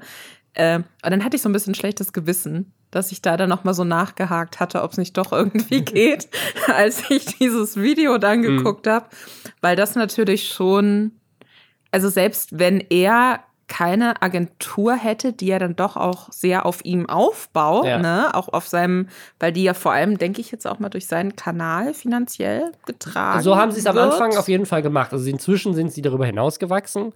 Wenn es jetzt nur um ihn ginge, ginge, wäre das ja krass viel Output, den er da hat. Ja, auf jeden ne? Fall. Und wenn man sich dann aber noch vorstellt, okay, und dann müssen die aber auch insgesamt noch überlegen, wie können wir auch mit den anderen Influencern, die wir da noch mit Ja. drin haben, äh, wie, was können wir mit denen noch machen, was passt hier, wie kann man das noch weiter ausbauen und dann alles. Und da habe ich keine persönlichen Einblicke drin, aber du ja sicherlich so als Geschäftsführer, was da sonst noch so anfällt. Also das finde ich schon krass und ich glaube, viele haben das gar nicht so auf dem Schirm, was das bedeutet, ne? Also er sagt ja in dem Video auch, also er macht auch keinen Urlaub mehr, gar nichts und ne, das ist dann so dieses Ding, was ich aber auch immer lustig finde, also ist nicht lustig, aber immer wenn Leute auch zeigen wollen, dass, dass sie richtig durch sind, dann hast du ja auch im Film immer so Leute gehen auf die Toilette.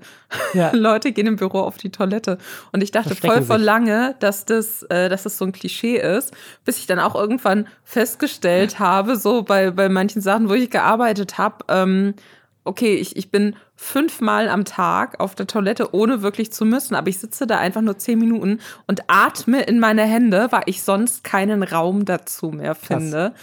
Und das ist, ähm, das ist natürlich krass. Und wenn du dann so eine Agentur leitest und wenn du da das wichtigste Zugpferd bist, dann kannst du natürlich nicht sagen, Leute, ich mache jetzt hier mal drei Monate Sabbatical, ja. weil dann ähm, wenn das, kannst also du deine das Angestellten von 20 nicht mehr. Leuten oder sowas halt davon ja. abhängt, dass du performst und deine Sachen. Das ist ja also das Faszinierende ist und das ähm, mit ein Grund, warum ich gemeinsam mit meiner Freundin diese Firma gegründet habe und warum ich, soweit ich das weiß, viele andere YouTuber das auch gemacht haben, ist, um so ein bisschen zu diversifizieren, also eben genau das nicht zu machen, also genau eben nicht nur davon abhängig zu sein, dass dein Content performt. Also aus mehreren Gründen. Ne? Also auf der einen Seite, weil du natürlich abhängig bist auch vom Algorithmus, abhängig davon bist, dass du dein Leben lang Bock auf den gleichen Content hast und dass deine Community auch Bock auf den gleichen Content hat. Und das muss man ja irgendwie so ein bisschen absichern. Aber wenn du dann eine Firma aufbaust, die quasi sich nur dadurch trägt, dass dein Einkommen alle Leute finanziert, baust du ja sogar noch mehr Druck auf dich auf, als, als vorher der Fall war. Und davon sind sie jetzt zum Glück weg. Also die, die mhm. das Unternehmen macht jetzt ganz viel, ähm, was komplett unabhängig ist von ihm, aber sozusagen dieses, dieses Start-up-Investment, was du halt brauchst, um erstmal ein Team aufzubauen, ein Büro aufzubauen, äh, die Kapazitäten überhaupt zu haben, irgendwie an Pitches teilzunehmen oder irgendwie mit Visitenkarten auf Events zu gehen und zu sagen, so, hey, übrigens, wir haben jetzt eine Agentur gegründet.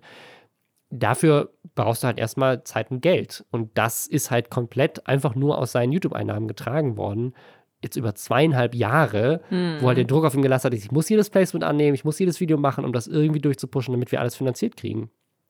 Und deswegen kann ich es gut verstehen. Und ich finde es richtig faszinierend, dass sozusagen sein Runterfahren meiner Meinung nach immer noch einer der krassesten Jobs ist. Also die Qualität, die die an Content raushauen auf, auf diesem Kanal, äh, einfach ein wöchentliches Video, davon ein Placement im Monat, was bei ihm ja auch immer Videos sind, die ultra krass produziert sind. Mhm. Und dazu dann noch sechs Videos auf einem Zweitkanal und die Firma, da, da kann er ja vielleicht ein bisschen zurückfahren, weil sie jetzt inzwischen da Leute haben, die ihn da, die quasi die, die Geschäftsführung Sachen auch übernehmen. Er hatte noch zwei weitere Partner, die mit ihm die Firma auch aufgebaut haben. Aber das, äh, ja, also ich, ich finde es mega faszinierend, weil ich habe ja dasselbe Dilemma. Ne? Ich habe einmal in der Woche den Podcast, ich habe einmal im Monat Follow Reports drehen, ich habe äh, ne, dann einmal im Monat ein Video für mich. Ich moderiere beim Kika noch äh, einmal im Monat so ein, so ein kleines Ding. Dann ähm, mache ich noch äh, mit, mit Game of Thrones ja noch einen weiteren Podcast. Dann habe ich jetzt letztes Jahr zum Beispiel fürs Auswärtige Amt einmal im Monat so eine, so eine Show moderiert. Ähm, und daneben mache ich auch noch eine Firma und habe noch eine kleine Tochter. Also deswegen, mhm. es, ist, es ist schon super viel und deswegen versuche ich auf meinem Kanal zu sagen, so ich, also mein Ziel, mein Ziel für dieses Jahr ist ein Video im Monat. So, wenn ich mehr schaffe, geil. Wenn ich weniger schaffe und dann sind es vielleicht so wie letztes Jahr nur zehn Videos im ganzen Jahr gewesen, ist das auch nicht das Ende der Welt, weil am Ende des Tages lebe ich nicht von meinem Kanal, ich lebe von der Gesamtheit an allen Projekten, die ich mache ja. und versuche ja genau auch mit der Firma und so weiter nicht abhängig zu sein von nur einem Projekt, was an mir hängt. Aber gleichzeitig ja, ist es, ist es natürlich auch eine Ambition zu sagen, ich möchte trotzdem, äh, ich würde voll gerne wöchentlich auf meinem Kanal Content machen, nur dann müsste ich halt andere Sachen für aufgeben, die mir ein Gefühl von Sicherheit geben. Mhm. Ähm, und äh, das, deswegen, ja, finde ich krass, dass er beides schafft. Dass er sagt, ich baue die Firma auf und mache außerdem noch sieben Videos in der Woche. Ich meine, Gameplay, die, die sechs Videos sind Gaming-Videos, die sind leichter produziert. Da kriegt man im Zweifel auch, wenn man sechs Stunden durchzockt, sechs Videos raus. Mhm. Ähm, ist jetzt, glaube ich, nicht sein Qualitätsanspruch, aber theoretisch geht das. Und es gibt Let's Player, die machen das so. Aber ja, finde ich, find ich krass. Ähm, und fand ich, also, die, ich habe erst dieses Video gesehen und dachte so, ach krass, jetzt, jetzt fährt er krass zurück. Und dann ist es so, ja, ich mache jetzt nur noch sieben Videos in der Woche und was alle zwei Wochen Placement plus zwölf, das ist äh, 38 Placements im Jahr und sieben Videos die Woche ich muss mal ein bisschen runterfahren, ich brauche eine Pause. das, ist, ist, einfach krass. Na gut. Ähm, es hat noch jemand anders aufgehört, äh, nämlich Herr Bergmann. Ähm, wer den nicht kennt, hat über eine Million Abonnenten, ist eigentlich mehr bei Kindern bekannt, weil er äh, so aufwendige Minecraft-Videos macht, die aber nicht so dieses typische Ich spiele Minecraft ist, sondern der macht eigentlich Machinimas. Ich weiß nicht, wer noch weiß, was Machinimas sind. Das sind eigentlich Filme, die mit Videospielinhalten gedreht werden. Also die machen quasi so äh, ja, innerhalb der Minecraft-Welt erzählen die so fiktionale Geschichten. Also eigentlich macht er animierte Videos, die aber so in Teilen halt oft auch auf Spielen basieren. Nicht immer, also ich glaube, er macht nicht nur Minecraft, aber ist auch viel Minecraft dabei. Und damit hört er jetzt auf. Ähm, zumindest ist es so ein bisschen vage, was er jetzt eigentlich macht. Aber mhm. er hat so ein, so ein relativ kurzes, so ein Rant-Video eigentlich hochgeladen, wo er sich darüber aufregt, dass Leute sich darüber beschwert haben, dass die letzte Folge seines animierten Adventskalenders später kommt als gedacht.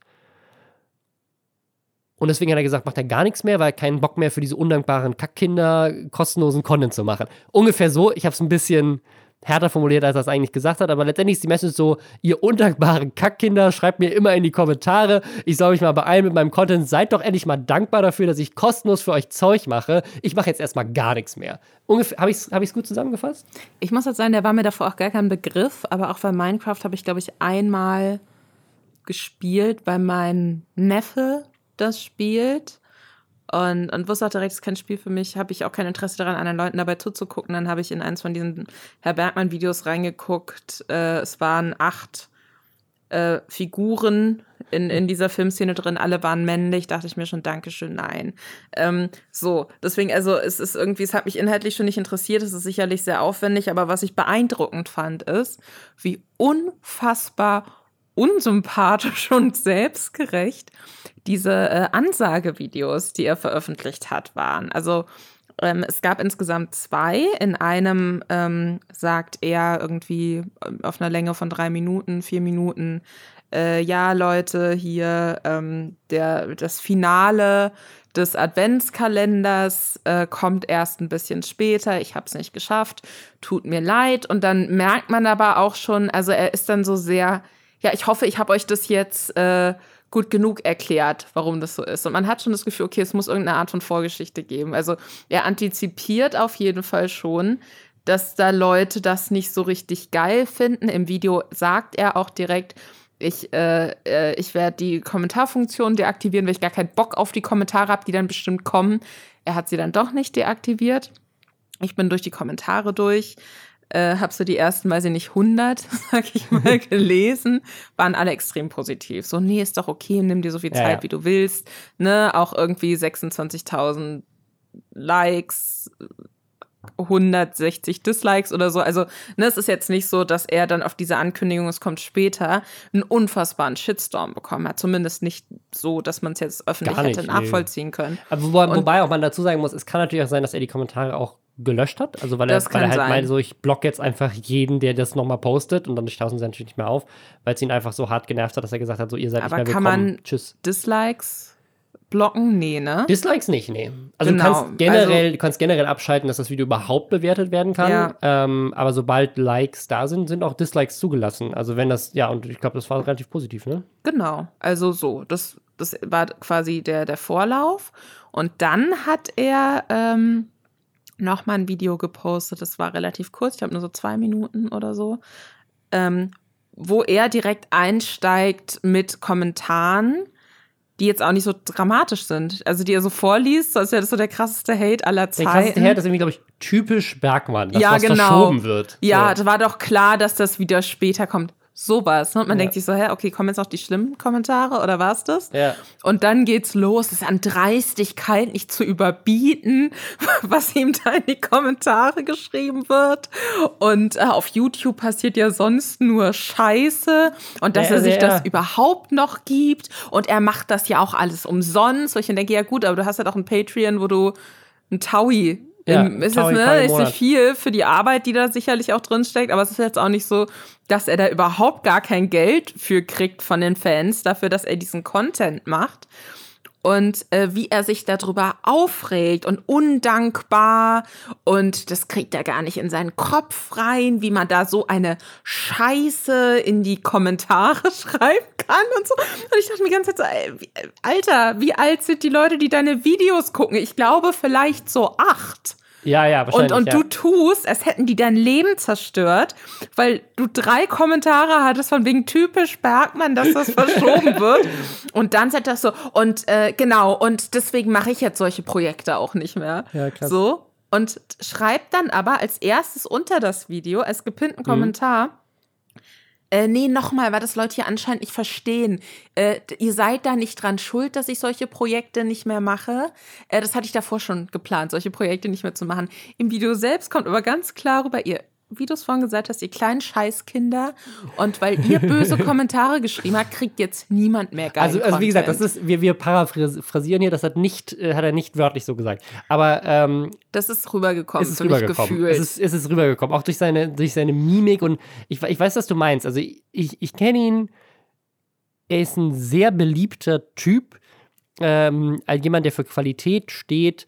Und ich, ähm, ja, also ich, ich habe überhaupt nichts gegen ihn, aber ich finde auch, dass dieses Video sehr weird rüberkam.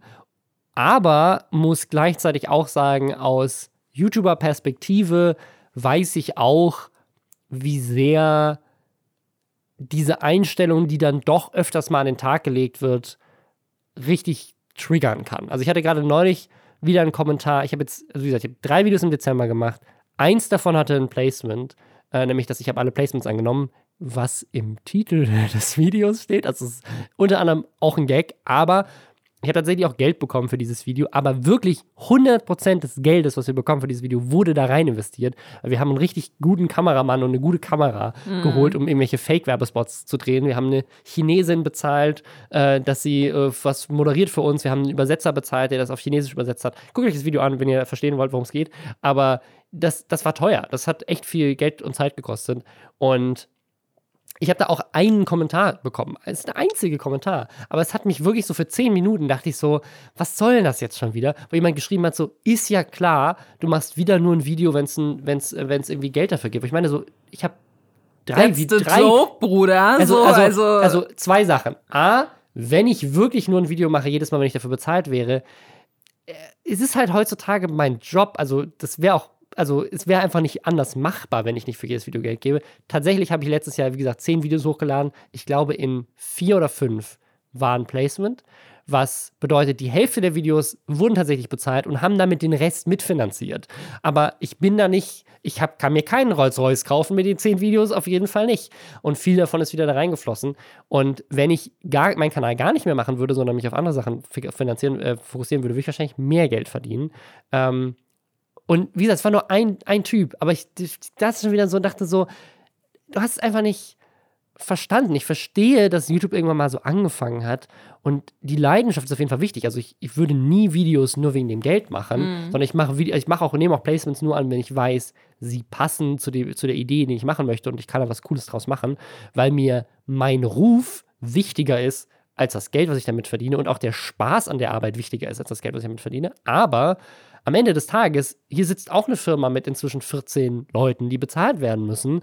Ähm, die haben, also die hängen nicht an, diesen, an diesem Kanal, sondern wir verdienen mit anderen Sachen unser Geld. Aber wenn ich Zeit von diesen Projekten wegnehme, um Videos für meinen Kanal zu machen, dann muss ich das trotzdem irgendwie refinanzieren, mhm.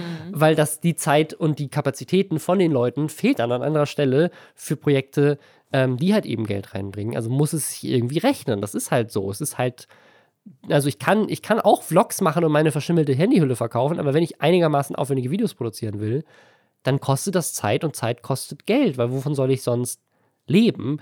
Ähm, und dafür mal kurz irgendwie für eine Minute ein, ein Placement zu ertragen, ähm, ist jetzt meiner Meinung nach nicht das Ende der Welt deswegen verstehe ich seinen Frust, wenn Leute kommen und irgendwie, selbst wenn es nur drei Kommentare waren, das triggert schon. Ich würde trotzdem vielleicht nicht unbedingt deswegen direkt irgendwie so eine Ansage machen und alles das, den Bach Das ist doch der Punkt, oder? Also ich verstehe total, dass sich das abfuckt. Und mich fuckt es auch ab, wenn ich unfassbar viel Zeit in irgendwas gesteckt ja. habe und dann gehe ich durch die Kommentare und denke mir, habt ihr es gar nicht verstanden? Oder mhm. stellt ihr euch jetzt absichtlich dumm? Oder auch so Vorwürfe, wo ich mir denke, hä? Das passiert überhaupt nicht in diesem ja. Video oder das steht überhaupt nicht in diesem Text. Seid ihr blind? So, und das ist, ähm, das sind dann Sachen, natürlich fuckt das einen ab. Und ich hatte auch schon oft Momente, wo ich mir dachte, ich finde jetzt raus, wie der Typ heißt. So, ich ficke sein Leben, es reicht so, ne? Aber äh, man macht es dann nicht, weil man mhm. ist ein erwachsener Mensch.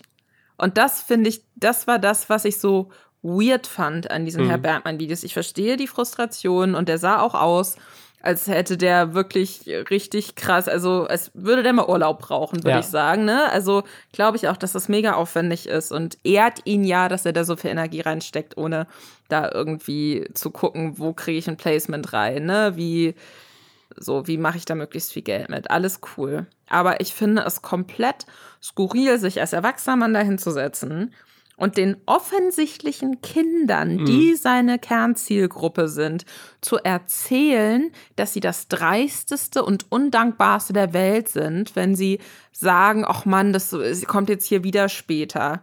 Nachdem offensichtlich davor schon einige andere Sachen verschoben wurden oder nicht ganz klar war, ob Dinge weitergeführt wurden. Das habe ich so ein bisschen aus den Kommentaren entnommen. Da gab es, glaube ich, auch äh, im Lester-Schwestern-Subreddit einen längeren ähm, Ja. Post zu, dass da auch mal Podcasts nicht weitergeführt wurden und dann wurde nicht gesagt, weiß ich jetzt nicht, ob das stimmt, aber dann wurde wohl nicht gesagt, was da jetzt passiert. Also das sind halt wirklich, das finde ich dann in der Heftigkeit, das klingt dann für mich, als würde er seinen Frust über ganz, ganz viele Dinge an seinen Kinderfans auslassen. Und das finde ich nicht cool und das finde ich befremdlich. Ich finde es ich find's befremdlich, ich finde es aber auch, also ich meine, ist es Pandemie, es war die Weihnachtszeit, man weiß nicht, was es ist. Er ist auch einfach nur ein Mensch. Also am Ende des Tages äh, hat jeder mal irgendwie einen schlechten Tag und hat auch einen schlechten Tag auf der, auf der Arbeit oder sowas. Nur die meisten haben halt nicht 1,2 Millionen Leuten, die einem beim Rumranten dann zugucken. Das ist so ein bisschen der Unterschied. Ähm, weil ich, ich glaube, ich würde mir dreimal überlegen, bevor ich die Kamera anmache und dann nochmal dreimal überlegen, bevor ich das Video dann hochlade ja. äh, um meinen Frust irgendwie rauszulassen. Aber ich kann gleichzeitig seinen Frust eben sehr verstehen und ist seine Entscheidung. Ich meine, das ist sein Kanal, er kann machen, was er will. Es ist sein, sein Leben, wenn er sagt, so, hey, ich habe keinen Bock mehr, diesen Content zu machen, es sei denn, ich habe irgendwie ein Produktionsbudget, ähm, dann ist das auch ein, ein verständliches Argument. Die Argumentation ist vielleicht ein bisschen seltsam, wenn man davon ausgeht, dass eben, wie gesagt, irgendwelche Achtjährigen, die halt frustriert sind, weil sie sich auf ihren Content gefreut haben. Und dann einfach, ich habe mit acht Jahren noch keine YouTube-Kommentare geschrieben, weil da gab es YouTube noch nicht, aber ich bin mir relativ sicher, ich hätte auch dumme Kommentare geschrieben mit acht. Ähm, weil man halt einfach noch ein Kind ist. Naja, apropos Kinder, Bean Dad. Bean Dad war in den Trends auf Twitter, ist der erste Shitstorm, der erste Twitter-Shitstorm 2021, deswegen wollen wir auch noch mal kurz drüber reden. Bean Dad ist irgendein ein Typ, der bekannt ist auch, keine Ahnung, The Long Winter, ein Sänger von irgendwas, ich habe keine Ahnung, kennst du ihn? Ähm, der war mir vorher kein Begriff. Der hat aber auch, ähm, macht, äh, ja, macht wohl Musik. Ja, John Roderick ist irgendein so Musiker, Musiker aus den Äh, USA. und hat auch einen Podcast zusammen mit einem ehemaligen Jeopardy-Host oder so. ah, okay. Und die sprechen dann so ein bisschen über so ähm, Prepper-Tum. Prepper. also wie, Also, also, das, das passt aber gut zu seinem Tweet, das wusste ich nicht, dass er auch Prepper ist. also das, ich habe mir das auch angelesen, ich kenne den Podcast nicht, aber äh, wo sie halt irgendwie so über so Survival-Shit sprechen und ähm, genau der hat auf Twitter, er ist der, der erste große Erzfeind von Twitter im Jahr 2021. Deswegen müssen wir über ihn reden, denn was hat Bean Dad getan? Er hat diesen neuen, diesen neuen Spitznamen bekommen, denn seine Tochter, Alter 9, war hungrig und meinte, Papa, mach mir bitte was zu essen. Und dann sagte er, nein, mach dir doch selber was zu essen. Und dann sagte sie, ja, aber ähm, äh, was und wie? Und er hat gesagt, hier, nimm doch hier einfach so eine Dose Baked Beans. Äh, ich will die Dose aufmachen, kannst du mir die aufmachen, Papa? Nein. Das musst du selber lernen, Kind, wie man so eine Dose aufmacht. Ähm, denn er wusste zu diesem Zeitpunkt, und das ist, das ist quasi der Tweet, dass das ein teachable Moment ist. Er wusste, er kann die Zeit jetzt nutzen, um seiner Tochter was beizubringen. Falls ihr euch auch fragt, vielleicht hatte der einfach krass viel zu tun und konnte seiner Tochter äh, gerade einfach nichts kochen, aus Zeitgründen. Nein, er hat gepuzzelt. Ja, Er hat währenddessen gepuzzelt, hat seiner Tochter dann den ähm, Dosenöffner in die Hand gedrückt, womit man sich ja auch nicht Ja. unerheblich verletzen kann, zum Beispiel, wenn man damit was falsch macht als Kind. Und hat gesagt, du kriegst erst was zu essen, wenn du es schaffst, mit diesem Dosenöffner, zu dem ich dir absolut gar nichts erkläre, diese Dose zu öffnen. ja. Und dann hat es laut seiner eigenen Aussage anscheinend sechs Stunden gebraucht, bis sie es gelöst hat und sich selber was zu essen machen konnte. Das, das hat Twitter ein bisschen wütend gemacht, weil die Leute halt meinten, also A, ist ein Kind. Also, wenn dein Kind zu dir kommt und sagt, ich habe Hunger, dann ist es deine Aufgabe als Eltern auch dafür zu sorgen, dass dieses Bedürfnis gestillt ist. Natürlich kann man mit dem Kind so ein bisschen reden. Keine Ahnung, es hat jetzt irgendwie die Nudeln vor einer halben Stunde nicht aufgegessen und kommt jetzt und will irgendwie eine Tafel Schokolade essen. Dann kannst du auch sagen, isst erstmal deine Nudeln auf oder ja. sowas. Ne? Ähm, oder du, ich finde es auch voll okay, auch einem neunjährigen Kind zu sagen, hey, lass mal gemeinsam lernen, wie man kocht und dir irgendwas beizubringen. Aber er hat sein Kind sechs Stunden lang hungern lassen, bis sie lernt, wie man mit Dosenöffner umgeht. Was mit neun Jahren, ja, mh, hm, könnte man schon sich selber erschließen, vielleicht mit neun Jahren, wie ein Dosenöffner funktioniert. Aber wenn man es noch nie gemacht hat. Das ist doch auch, also sorry, vielleicht gibt es Special-Dosen, ich weiß nicht, welche Art von Dosenöffner äh, da im Spiel war, aber da musst du ja auch so ein bisschen Kraft auch ja, in den ja, Händen haben. Ja, das ist nachdem, jetzt nicht einfach sowas, wo, den du so draufsetzt, dann drückst du auf den Knopf, zumindest nicht so handelsübliche Dosenöffner, und dann dreht er sich da einmal rum, und dann ist die Dose offen. So, mhm. also Punkt 1. Punkt 2 finde ich halt an diesem Twitter-Thread, der mittlerweile gelöscht ist, weil er seinen äh, Account auch gelöscht hat oder vielleicht auch gelöscht wurde, weil es sind dann später auch noch ältere Tweets von ihm öffentlich äh, geworden oder rausgesucht worden, wo er Leuten mit Vergewaltigung droht ähm, oder wo er äh, antisemitische Sachen äußert und so weiter und so fort. Ne? Da kommt ja dann immer noch mehr, wenn Menschen einfach Arschlöcher sind. Ähm, so, aber er hat diesen sehr, sehr langen Twitter-Thread, in dem er sich selbst darauf feiert, was ja. für ein krass guter Vater er jetzt ist. Dass er dem Kind was beibringt. Und dann erzählt er auch so, ja, und dann hat sie angefangen zu weinen, weil die kennt sich auch, die ist halt so, ähm, so mit so haptischen, mechanischen Dingen, ist die, da ist die so ein bisschen dumm. Auch so, da hat sich dann noch so negativ über seine Tochter ausgelassen und erzählt dann noch, dass sie auch immer schwächer geworden ist und so Tränen in den Augen und alles. Und dann hatte sie es schon fast und hatte dann nochmal nachgefragt, ob er nicht helfen kann. Hat er wieder gesagt, nein, das musst du jetzt alleine schaffen. Und das finde ich wirklich, also das ist komplett wahnsinnig. Und ich glaube, er ist aus allen Wolken gefallen, als er ja. dann nicht gefeiert wurde vom Großteil der Menschen darauf, was für ein toller Vater er ist, sondern dass dann auch Erzieherinnen zum Teil meinten so, also Punkt eins, wenn ein Kind Hunger hat, dann ist nicht der richtige Zeitpunkt, ja. um so eine sechsstündige Sache loszutreten, von wegen, das lernst du jetzt. Weil das Einzige, was das Kind dann lernt, ist, es kann nicht darauf vertrauen, dass seine Bedürfnisse ernst genommen ja. werden. Und, ähm, ich habe tatsächlich Tweets von Leuten gelesen, die meinten, ich bin als Kind hungrig aufgewachsen. Jetzt nicht, weil meine Eltern mir irgendwie dumme Lektionen erteilen wollten, sondern weil wir einfach wirklich zu wenig zu essen zu Hause ja. hatten oder meine Mutter Meth geraucht hat den ganzen Tag und uns nie was gekocht hat. Und ich war als Kind krass hungrig. Das ist nichts, was ich möchte, dass ein Kind das jemals irgendwie durchmachen muss. Und du denkst, das wäre irgendwie eine Erziehungsmaßnahme.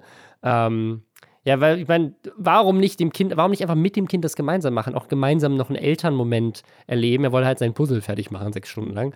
Aber du kannst dann mit deinem Kind auch gemeinsam sowas sagen, guck mal hier, ich zeig dir, wie es geht warum nicht? Also warum ist es die Aufgabe des Kindes selber herauszufinden, wie ein Dosenöffner funktioniert? Oder sagen, probier doch mal kurz selbst, vielleicht hast du ja eine Idee, wie es geht ja. und dann guckst du es dir zehn Minuten an, sagst dann, nee, guck mal, wir machen es so und hier musst du aufpassen, dass da der Finger nicht drunter kommt, sonst ist er nämlich ab oder so, ne? Ja. Also ich meine, da, es gibt ja Möglichkeiten, da ein Teachable Moment draus zu machen, der nicht sechsstündige Psychofolter ist, weil es dann innerhalb des Threads auch irgendwann so klang, als wäre sein Puzzle dann auch fertig und er hat einfach nur noch psychotisch seine Tochter dabei beobachtet und ihr die ganze Zeit gesagt, dass sie alles falsch macht.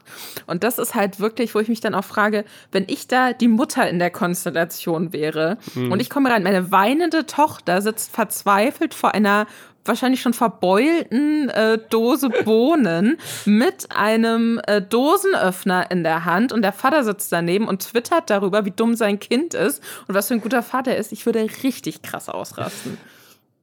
Bean Dad, der erste Skandal auf Twitter dieses Jahr.